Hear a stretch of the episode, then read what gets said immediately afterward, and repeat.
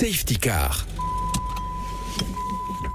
200 mètres sans regarder la route, c'est comme si vous traversiez deux terrains de rugby, la tête baissée. Imaginez les risques, surtout si les joueurs sont sur le terrain. Et pourtant, c'est exactement la distance que vous parcourez lorsque vous regardez ou envoyez un SMS en conduisant à 120 km heure. Pas étonnant donc que les risques d'accident soient multipliés par 23 dans ce cas et par 3 lorsque vous passez un appel et peu importe que vous teniez votre téléphone en main ou que vous utilisiez une oreillette c'est formellement interdit, car très dangereux et sanctionné de 135 euros d'amende et d'un retrait de 3 points sur votre permis. Alors raccrochez Et si vous craignez de ne pas résister à la tentation, mettez votre téléphone en mode avion et attendez de faire une pause pour le consulter en toute sécurité.